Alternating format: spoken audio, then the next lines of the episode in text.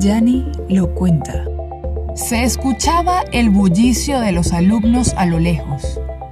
Aceleró sus pasos la profesora Dulce y abrió la puerta del gran salón. Todos guardaron silencio. Le llamó la atención que uno de sus alumnos tenía un movimiento coreico en su mano. Ante el hecho, se alarmó un poco y decidió hablar con el director. Al cruzar palabras con él, le contestó de manera arrogante que él tenía muchos estudios y además él era el director. Si su hija presentaba algún problema, ya él lo hubiese notado. Mientras hablaba, ella pensó, el poder muchas veces nos nubla el entendimiento. Hoy leeré El león y el ratón.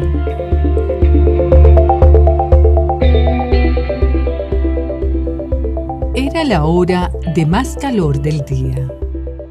Un león grande y majestuoso se encontraba tumbado a la sombra de un árbol. Estaba cansado de tanto crujir y demostrar que era el rey de la selva. Se había acostado ahí para echar una siesta. Apenas había cerrado los ojos cuando un ratón muy pequeño se le acercó. Empezó a subirse por la cola y después caminaba entre sus patas. Más tarde se paseó por el lomo de la fiera y empezó a dar vueltas alrededor de sus orejas. El león apenas podía dormir y estaba perdiendo la paciencia, pero como el ratón era tan pequeñito, no quería asustarlo. El león intentó dormirse, pero el ratón volvía a colocarse en sus bigotes, hasta que al final, harto del pequeño animal, el león lo agarró de un zarpazo. ¡No me mates! ¡No me mates, por favor! Gritaba el ratoncito muy asustado. Pero, ¿tú no sabes que yo soy el rey de la selva? Y no sabes también que no debes molestarme. Sí, lo sé, lo sé, pero quería jugar. Dijo el ratón. Precisamente. Por eso no me has dejado dormir. Le reprochó enfadado el león. Mira, rey de la selva, si me perdonas, yo te ayudaré en lo que pueda. Le dijo muy decidido el ratoncito. El león se puso a reír por la promesa del pequeño animalillo. Tanta gracia le hizo que soltó al ratón. Anda, vete y déjame dormir de una vez.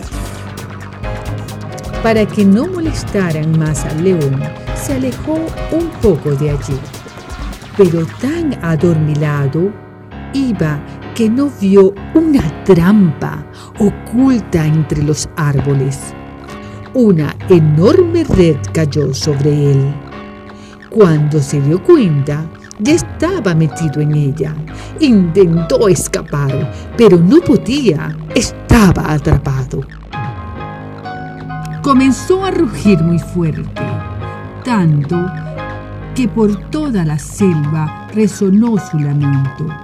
El ratoncillo, que no andaba lejos, oyó aquellos rugidos y reconoció que eran los de su amigo el león.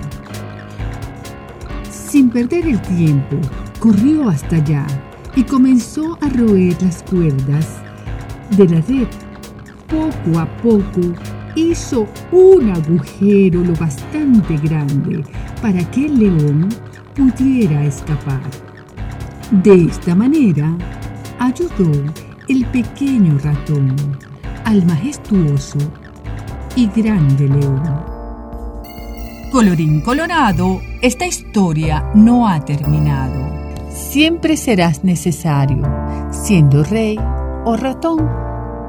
Nunca subestimes el poder de un pequeño roedor.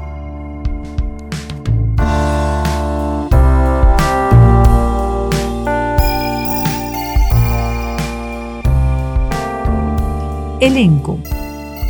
Narración. De Animal Benítez y Valentina Guaita. Personajes. Valentina Guaita. Historia tomada del libro Fábulas. La Biblioteca de los Niños. Editorial Océano. Música de incompetech.com. Todas las licencias en la descripción. Una producción de busaca.com.be.